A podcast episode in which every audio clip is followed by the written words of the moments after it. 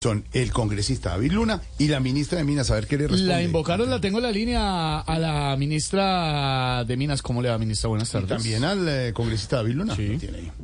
Mira, son como 50 preguntas en una No. que nos quieres decir. Pero permítame, ministra, que es que también tengo al doctor David Luna y lo quiero saludar. De- ¿Cómo le va? Buenas tardes, doctor Luna. ¿Qué le quiere decir a la ministra? Señora ministra de Minas, basta de mentiras, basta de artimañas, basta de cuentos. ¿Y va hasta cuándo en el ministerio? Por favor, renuncie. A ver, a ver, a ver, a ver, a ver. Ah, ese señor de allá atrás a la ultraderecha, por favor, por favor, deje la guachafita o este libreto se acaba acá, de No, verdad. no, no, no, ¿cuál Gracias. libreto?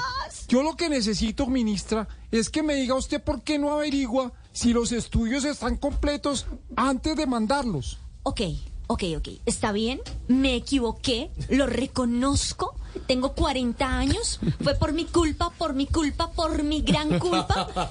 No soy perfecta, de verdad. Mira, errar es de humanos. No hay nadie perfecto, amor. Todos nos equivocamos. El amor es imperfecto, lo perfecto es inhumano. No falta sino que se ponga a cantar. ¿Qué le pasa? ¿Cuándo le va a poner usted seriedad a las cosas, ministra?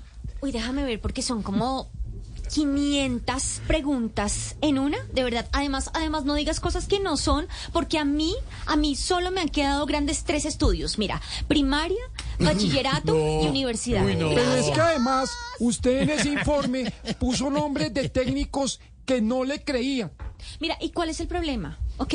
Mira, la Federación de Fútbol también puso un técnico que nadie le creía y yo no vi que hicieran tanto alboroto. ¿O usted sí le creía a Reinaldo Rueda? Ministra, pero sea seria, ¿a usted cómo se le ocurre decir que tenemos reservas hasta el 2037? En eso sí tiene toda la razón.